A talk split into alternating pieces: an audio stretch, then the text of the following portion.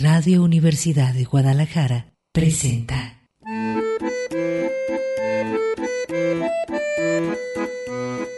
El acordeón.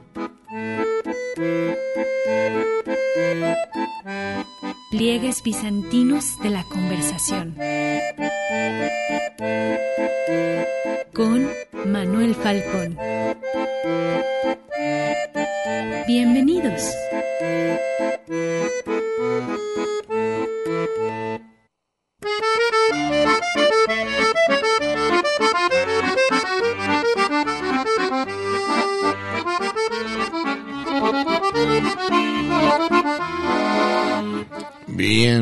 Estamos en el acordeón en día, ahora sí hace honor al lunes, día de luna llena, 9 de marzo. Manuel Falcón le da las buenas tardes.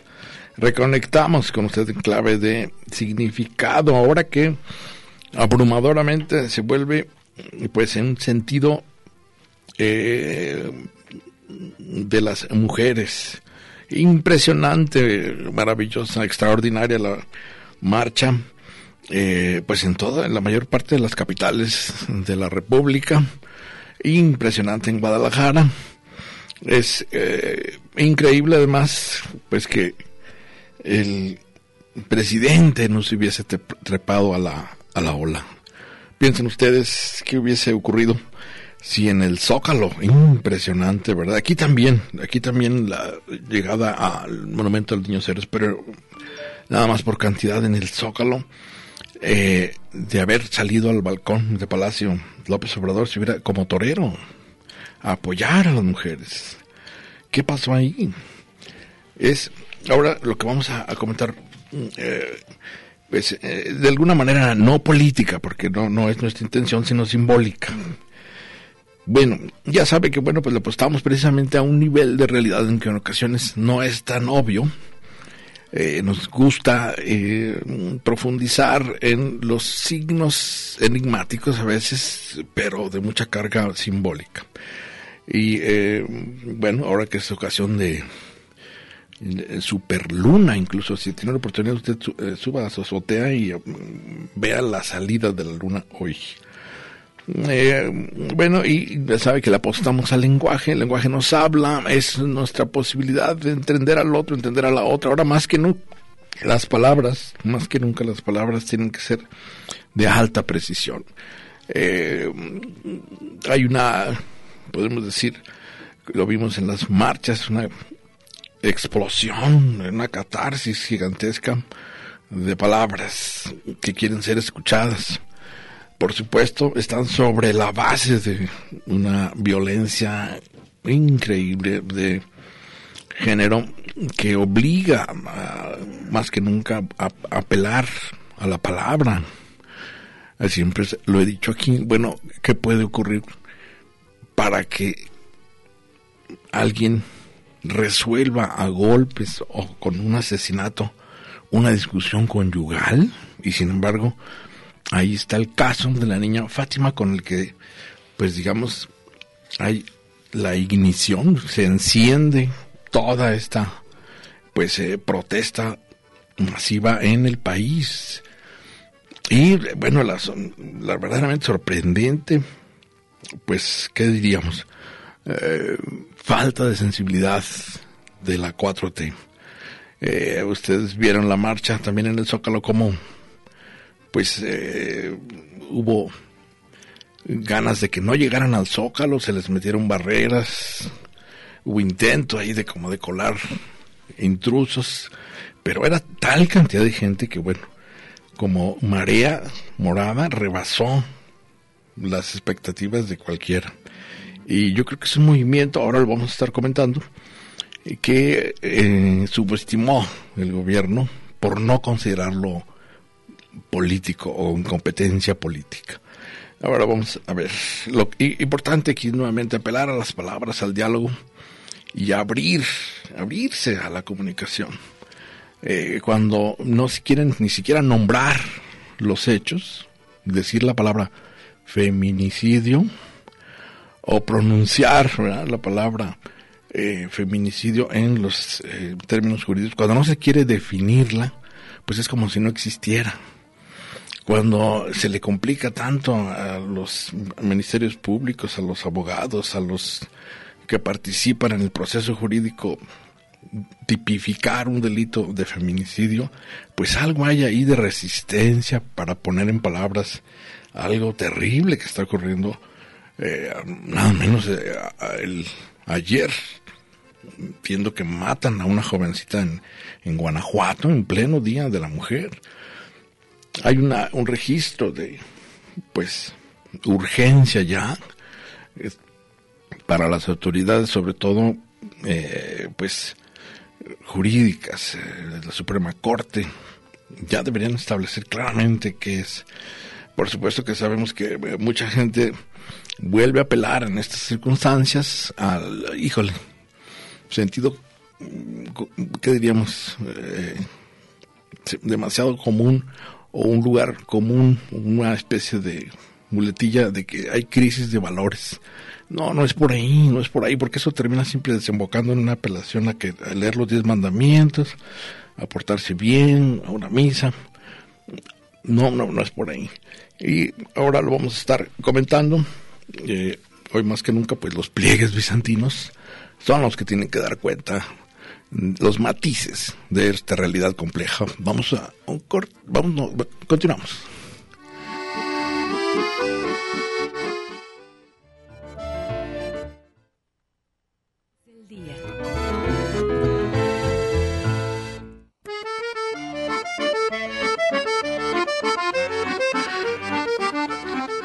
Ay, sí, sí nos, hace falta la, la Andrea.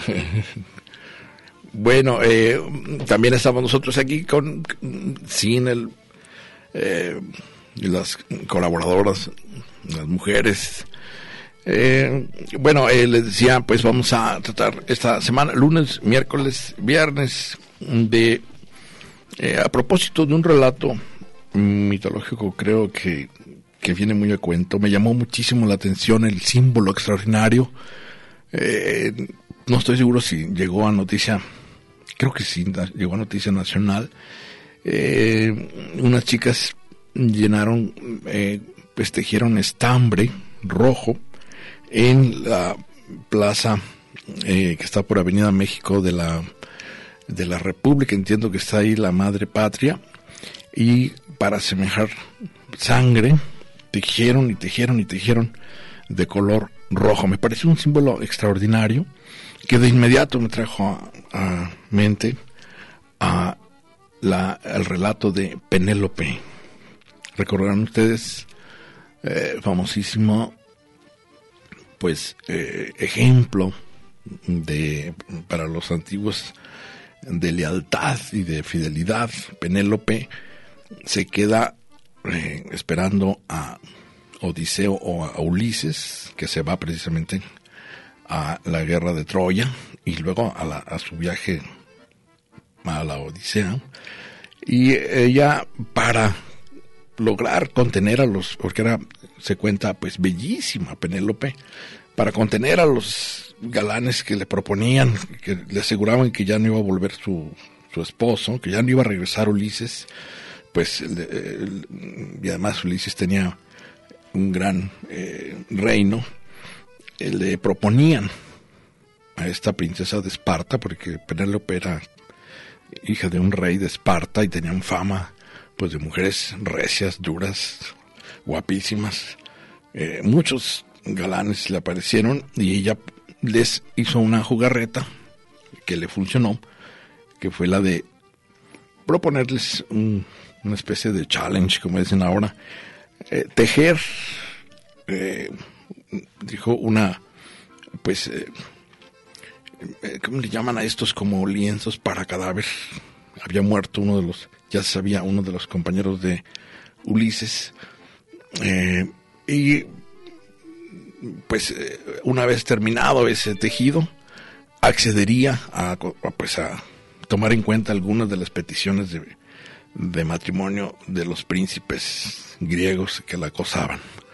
Y bueno, eh, pues por la noche, recordarán, destejía lo que había tejido en el día. Así Penélope aumentaba el tiempo, ampliaba el tiempo eh, de espera de los galanes y también le daba espacio al regreso de Ulises, que finalmente regresó.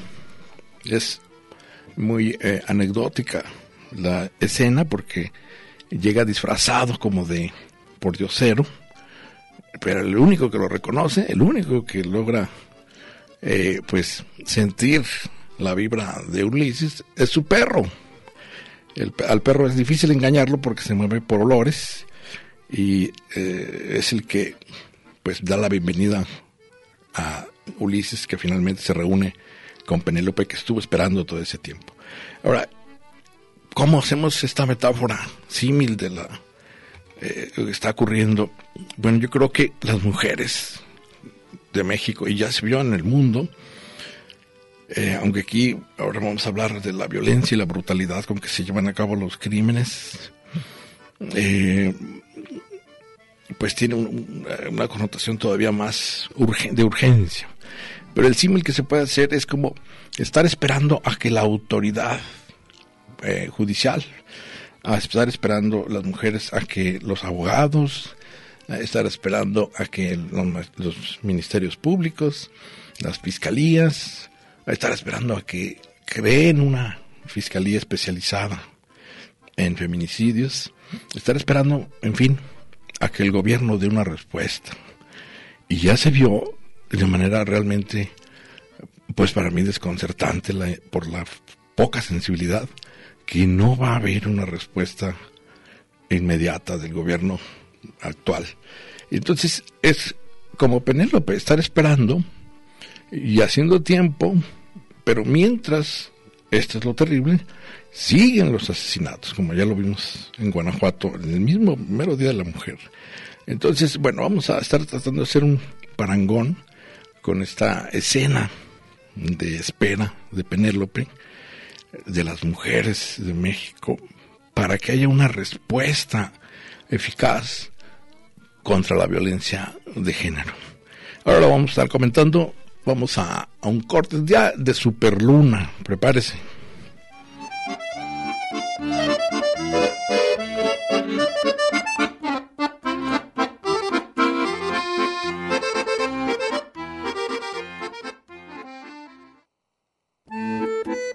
El acordeón. Pliegues bizantinos de la conversación. Continuamos.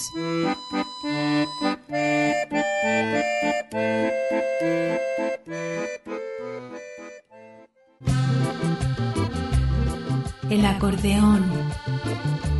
Pliegues bizantinos de la conversación. Continuamos.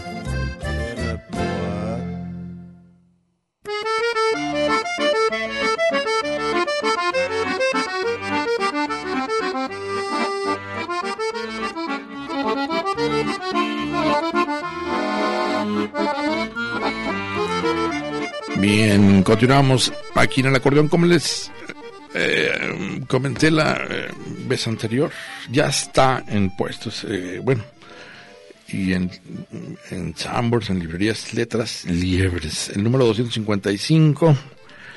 Aquí viene incluso, bueno, está dedicado a escuchar a las mujeres. Ana Pécova, Regina Tamés, Yuriria, Gabriela Cano, Carla Sánchez, Karina Tinat, Gisela Cossack. Eh, viene dedicado, por supuesto, a la, la justicia no son solo sanciones. Hay que escuchar a las mujeres. Bueno, aquí este es muy claro, eh, lo estuve leyendo eh, en el sentido de que no basta con pues con dictar sentencia y meter a la cárcel, por ejemplo, a, un eh, ya hemos visto que entran y, luego salen por otra puerta, eh, por no sé, cuatro o cinco años a un violador, eh, sino cómo evitar que ocurra una violación. Eh, la, viene hablando de la cobertura del Me Too, un silencio que se rompe, de Yuriria Ávila Guzmán. bueno, esto que recordarán Ahora, incluso el hijo de Woody Allen, Rowan eh, Farrow, porque se quitó el apellido Allen por estar en contra de su papá, ya logró bloquear la autobiografía de Woody Allen, por cierto, como aquí como pequeña digresión y anécdota. Rowan Farrow fue a hablar a la editorial Hachette allá en Estados Unidos y logró que se cancelara el contrato con su papá, con Woody Allen. Recordarán que él acusa a Woody Allen de haber, pues, eh, toqueteado a la hermana de él, ahora ya, ya está grande la hermana, si mal no recuerdo se, se llama Daril, ay, Dylan, Daril, bueno, es, es la hermana de Rowan Farro, hijo de Mia Farro, la actriz. Eh, y bueno, pues por supuesto se queda en Europa, Woody Allen, pero está también eh, sorprendido porque se le canceló el estreno de su película en Estados Unidos. Y luego viene las generaciones feministas, como a lo largo de la historia pues se ha visto eh, la manera en que se defienden las mujeres del machismo patriarcal, sobre el silencio y la palabra, lo que le estaba diciendo. Si no se nombra, no existe. Eh, mucho de esto, bueno, luego aquí viene citado el libro. Ya se acordarán ustedes, bueno, todo este eh, se desencadena también con gran apoyo de las redes sociales. Eh, y está el libro de los linchamientos digitales.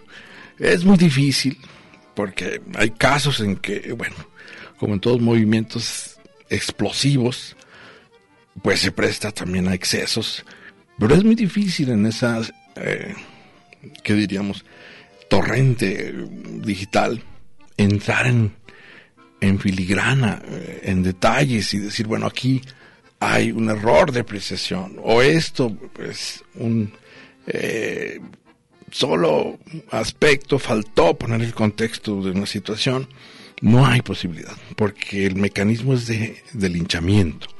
Muy bien que se denuncie violadores, acosadores, eh, pues golpeadores, por supuesto, pues ya no se diga a los asesinos, eh, que eso ya no debería ser pasar por ahí, sino directo a, a la sanción penal, ¿verdad? Eh, pero hay toda esta, pues, ¿qué diríamos? primera etapa en donde hay que romper el dique de la expresión y que salga todo la pues que diríamos la denuncia. Pero ya ahí eh, aquí usted sabe que en este programa siempre decimos matices pues el matiz cuesta mucho trabajo poner ahí los matices. Ahora más adelante pongo ejemplos de cómo eh, pues en el por la, el, eh, ¿qué diríamos? La exacerbación y la urgencia, y yo entiendo también la furia por eh, eh, denunciar muchas, en muchas ocasiones, pues ya no se entra en detalles, es brocha gorda. Pero, pues bienvenida la apertura al freno a la, de la violencia de género. Eh, hay un ensayo ahora en este número también que muy, muy recomendable de Letras Libres. esto aparte en economía, para los interesados, en el libro incluso que les recomiendo de él, de Thomas Piketty, La sacralización de la propiedad privada.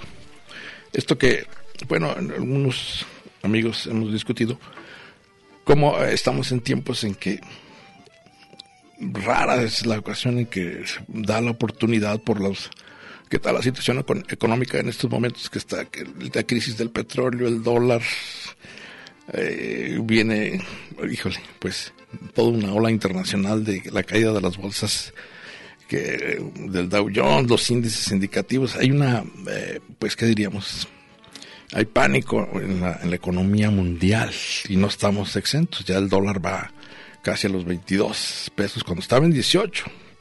Y son símbolos, yo no entiendo de economía, digo, me confieso, verdaderamente son como códigos extraños para mí todo esto de los índices de la bolsa, pero entiendo políticamente que significa la, cuando hablamos de crisis, pues que puede haber desestabilización social, económica, eh, política, y como estamos viendo ahora, dar pie incluso a movimientos contraculturales como el que vimos en las marchas ayer.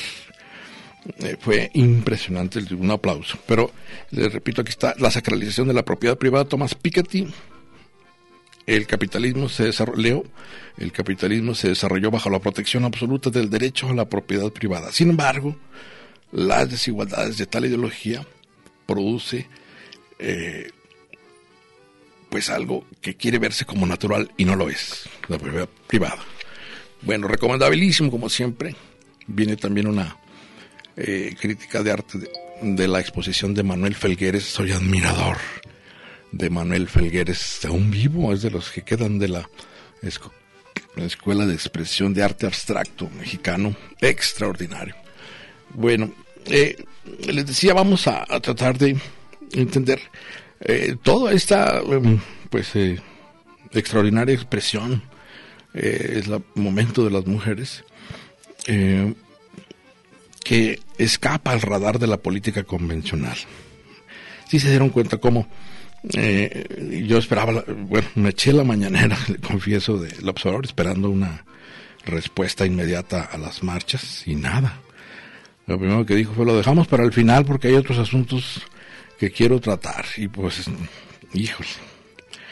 Eh, no, no añadió nada, lo más que había libertad de manifestación y que no se dejaran manipular y que los, los eh, donde había mano negra, que cuidado, y los conservadores, bueno, ya sabemos esta especie de teoría de la conspiración de que siempre hay alguien detrás de los que le llevan la contra.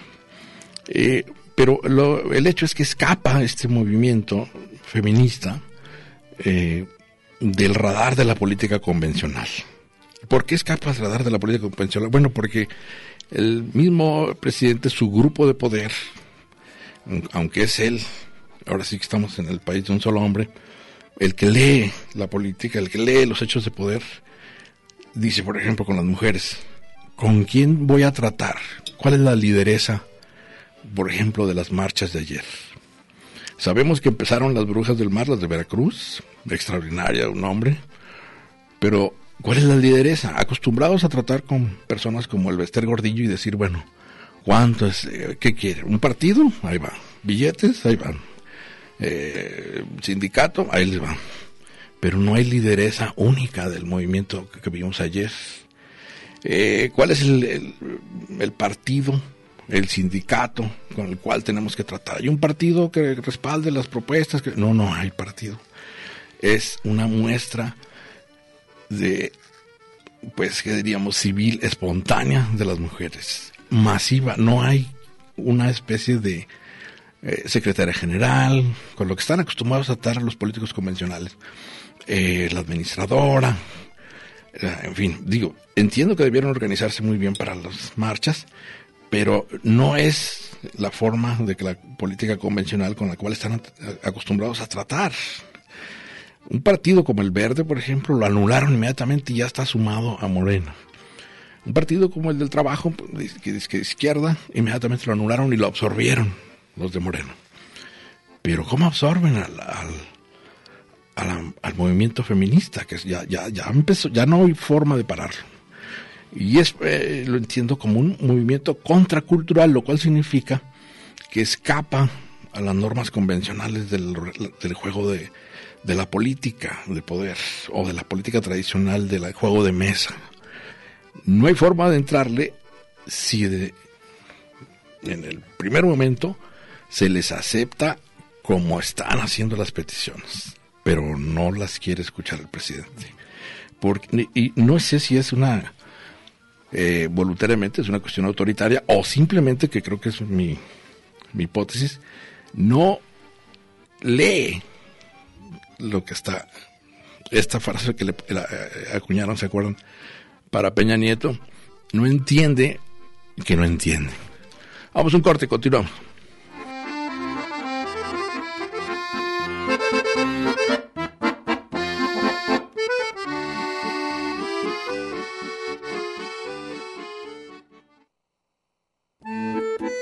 El acordeón pliegues bizantinos de la conversación. Continuamos.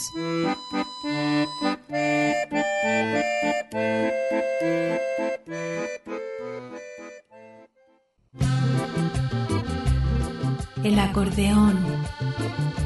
Pliegues bizantinos de la conversación. Continuamos.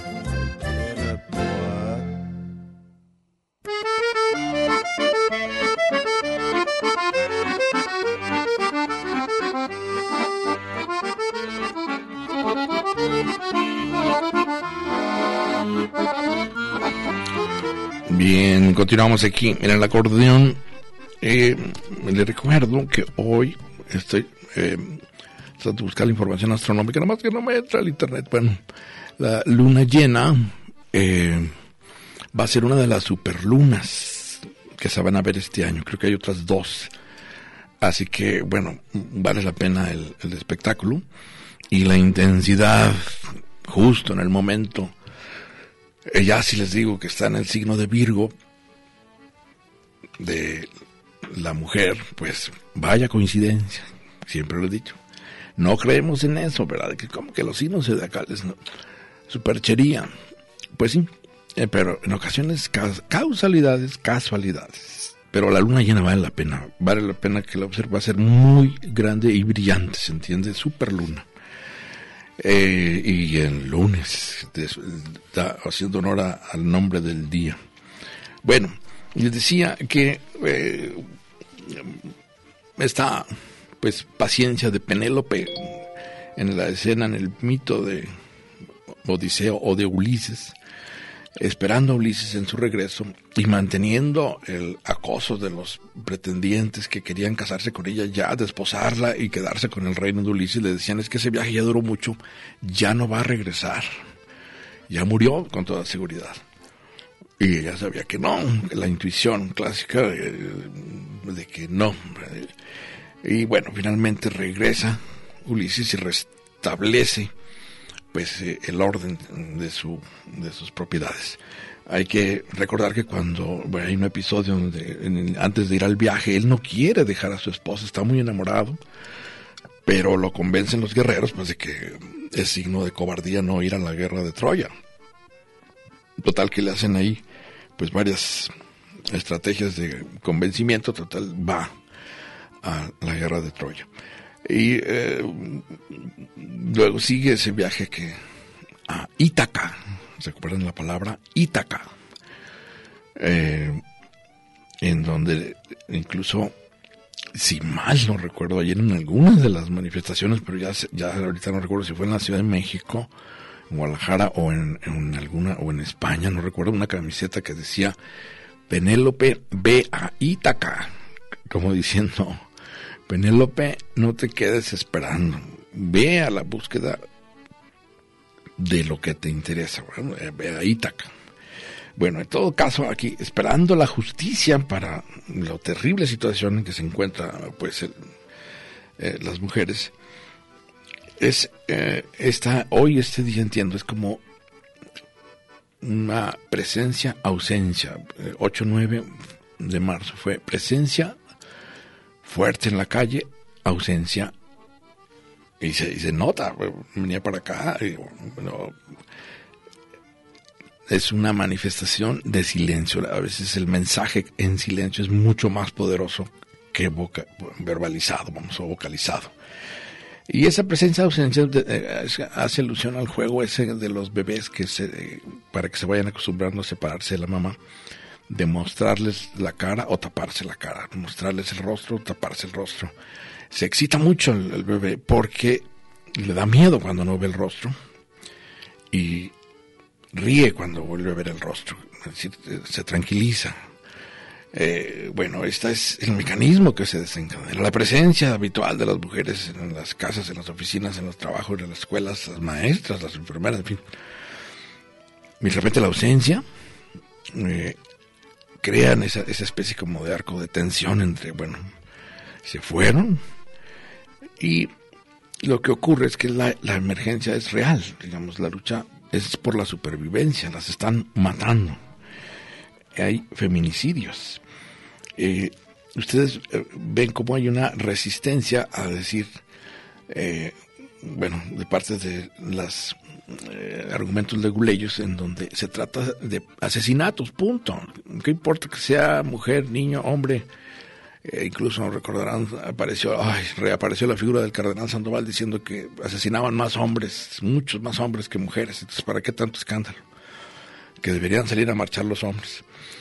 Eh, pero no es la cifra, no es la cantidad, la estadística, caray. Es la brutalidad de la violencia de género que se está manifestando. Eh, aquí hemos comentado eh, que pues tiene una explicación profunda.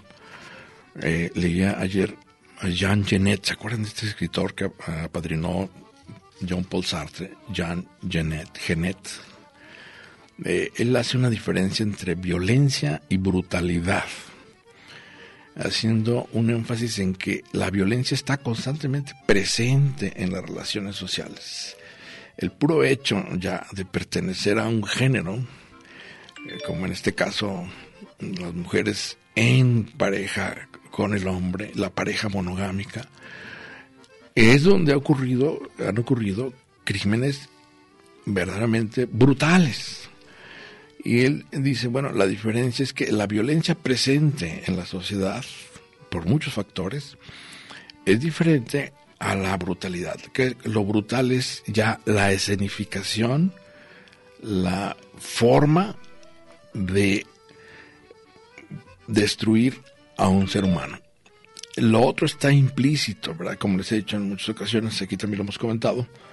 Una cosa es en una discusión de pareja, intrafamiliar, estar harto del hombre y decir, bueno, te quiero matar. Como este caso, ahora recordé, eh, pues el cuate que mata a su mujer y la, la, desuella. Eh, eh, así en abstracto porque hay una discusión fuerte. Pero pasar al acto y matar a la persona, ese brinco, solamente es posible si se, se entiende objetualiza a la persona. Y incluso el agresor se objetaliza, digamos, objetaliza o, se convierte en objeto, se quita su parte subjetiva para poder actuar con su parte brutal animal. Y siempre hay una, como lo dijeron algunas veces los eh, crímenes de los narcos, una especie de gesto teatral o de forma eh, con mensaje en la manera en que se asesina. Y por la brutalidad con que se asesina a las mujeres, es donde está la diferencia, como dice el, cardenal. Bueno, los hombres se, se, les mata más. Sí, pero generalmente un hombre se les mete un balazo y se acabó. Pero ya darse a la tarea de destrozar físicamente a una mujer, de arrojarle ácido, de pues destruir su, su cuerpo, su osamenta. Eh, eh, hay algo más ahí que es mucho más terrible que el mero hecho de acabar con una vida. Hay un añadido, digamos, un plus, que es la brutalidad. La crueldad, por supuesto, está implícita, eh, pero es esa, vamos, lo que está urgiendo la respuesta de las autoridades para los feminicidios. Eh, iba a decir aquí un, un pequeño comentario rápido, de, no sé si escucharon, sí, por supuesto que sí. Hubo muchas eh, amigas, mujeres, que se distrajeron con el asunto del aborto. No sé si escucharon, incluso por ahí hubo una marcha de gente que identifica inmediatamente a las feministas como promotoras del aborto. Eso fue lo que dijo también el cardenal Sandoval, que la verdad esas marchas feministas lo único que era servían de pues pantalla para lo que en realidad quieren que es que se legalice el aborto. Eh, hay que recordar que tuvimos tres sexenios panistas y con un secretario de gobierno que hasta la fecha apoya al cardenal Sandoval que metieron candados en el Congreso de tal forma que no se puede ni discutir sobre el aborto.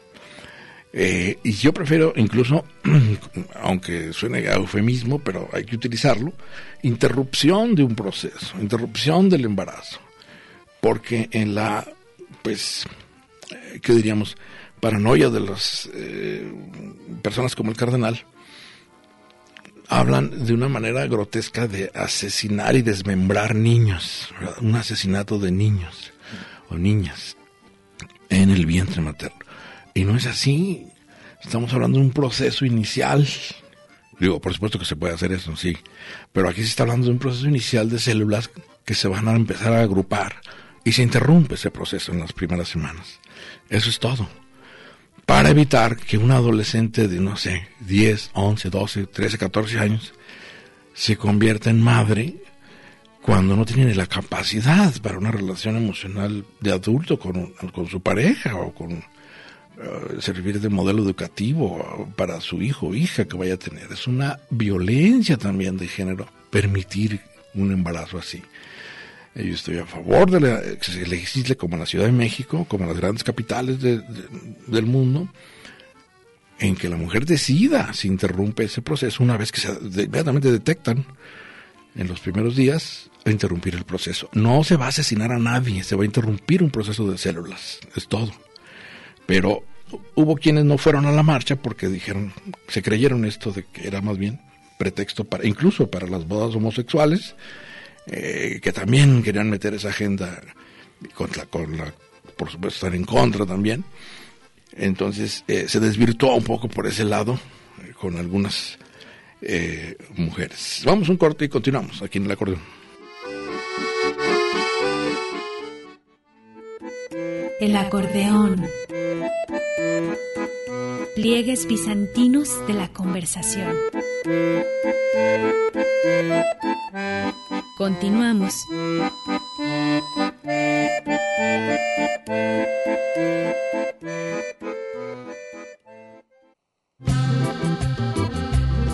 El acordeón.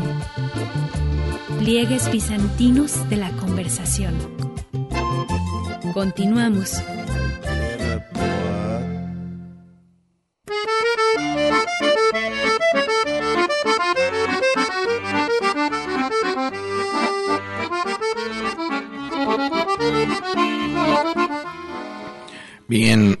Continuamos aquí en el acordeón en día lunático completamente. Vaya preparándose. Mire, estaba viendo aquí, me envían por redes eh, eh, lo que acaba, bueno, lo que dijo en la mañanera el presidente.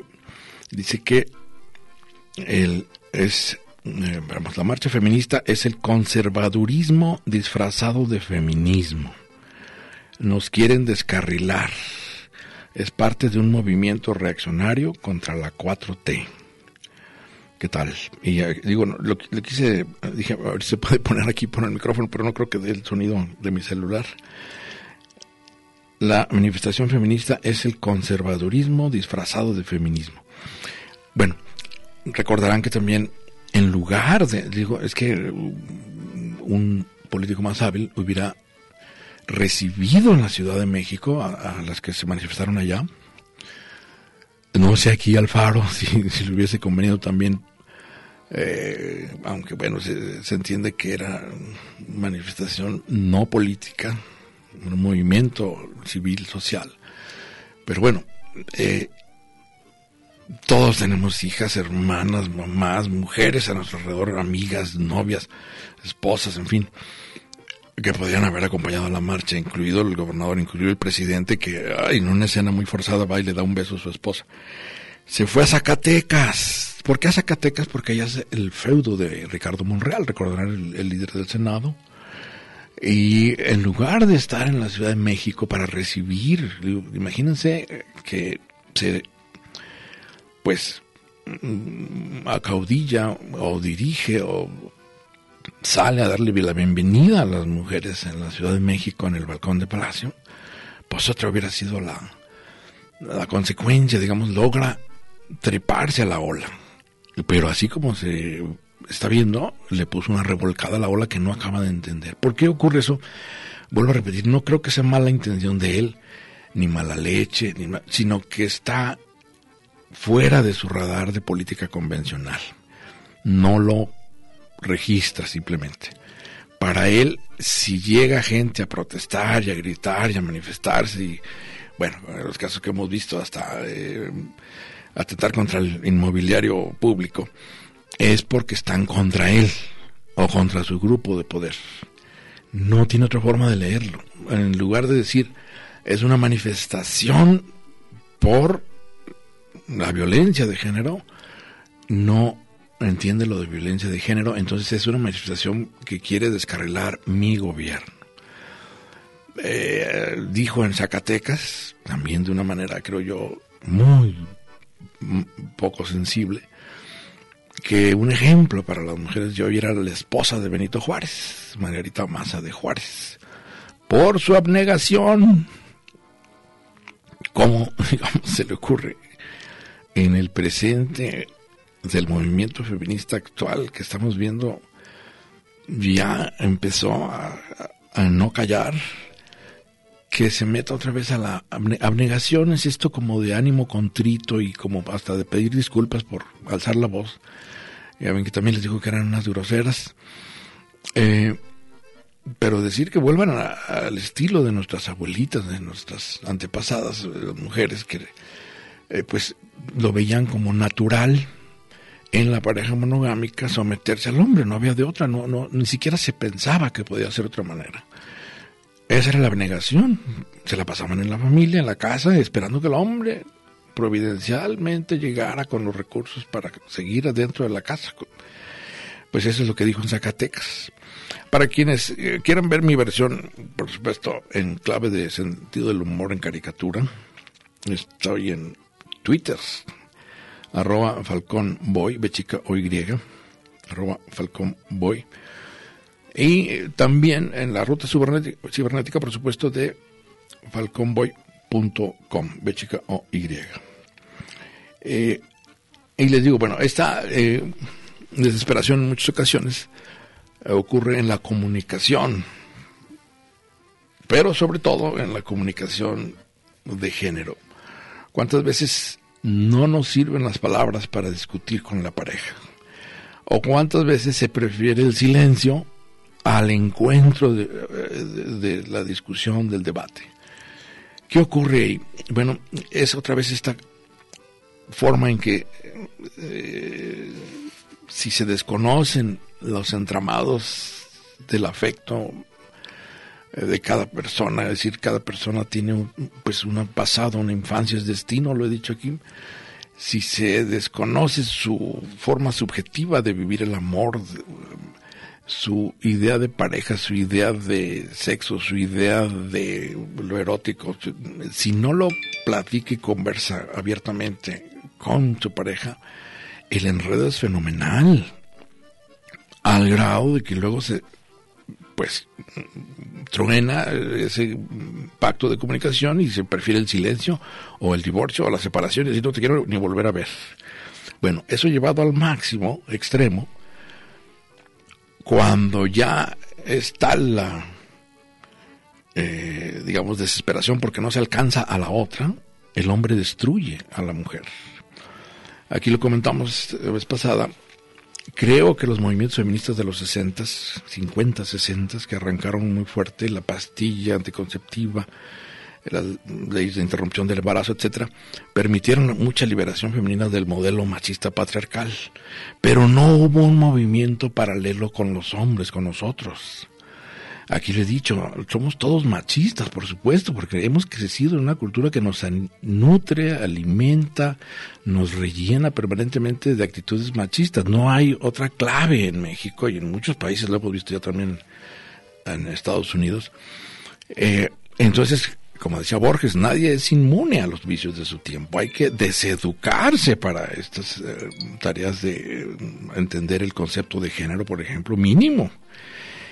Cuando no ocurre así, el que era la autoridad del hogar, el paternoster, el que debería tener la fuerza y la valentía y el poder eh, económico, la autoridad en casa, cuando lo pierde frente a la mujer, se siente humillado.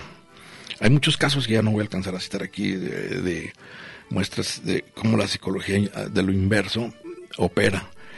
Eh, el colapso narcisístico de un hombre que no triunfa económicamente, el colapso narcisístico de un hombre que no triunfa en su proyecto personal, el colapso narcisístico de un hombre que recibe burlas de su mujer porque no logra su cometido de mantener una familia, no mantiene un perico en una jaula, provoca la reacción de una violencia tal en donde empieza eh, vengando su, pues qué diríamos, su derrota en la vida. Y lo utilizan a veces el término así en abstracto de decir, no, pues es que la vida, corrí con mala suerte en la vida y entonces fracasé, pero ahora la venganza va a recaer sobre la mujer objetalizada y es asesinada, destruida por esta dialéctica de la impotencia y la prepotencia. Terrible, pero es este concepto de género retrasado, que no hubo movimiento que acompañara al movimiento feminista entre los hombres. Y eso hace que la humillación sea terrible cuando no se logra el triunfo. Ya no se diga cuando la mujer triunfa sobre el hombre, profesional, vocacional, políticamente. Bueno, hasta aquí ya, estamos. muy bien, por aquí andamos el Ve a la Luna el miércoles.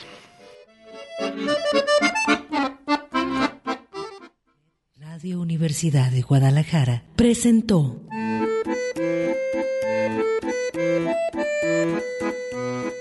El acordeón. Pliegues bizantinos de la conversación. Con Manuel Falcón. Lunes a viernes, 3 de la tarde. Música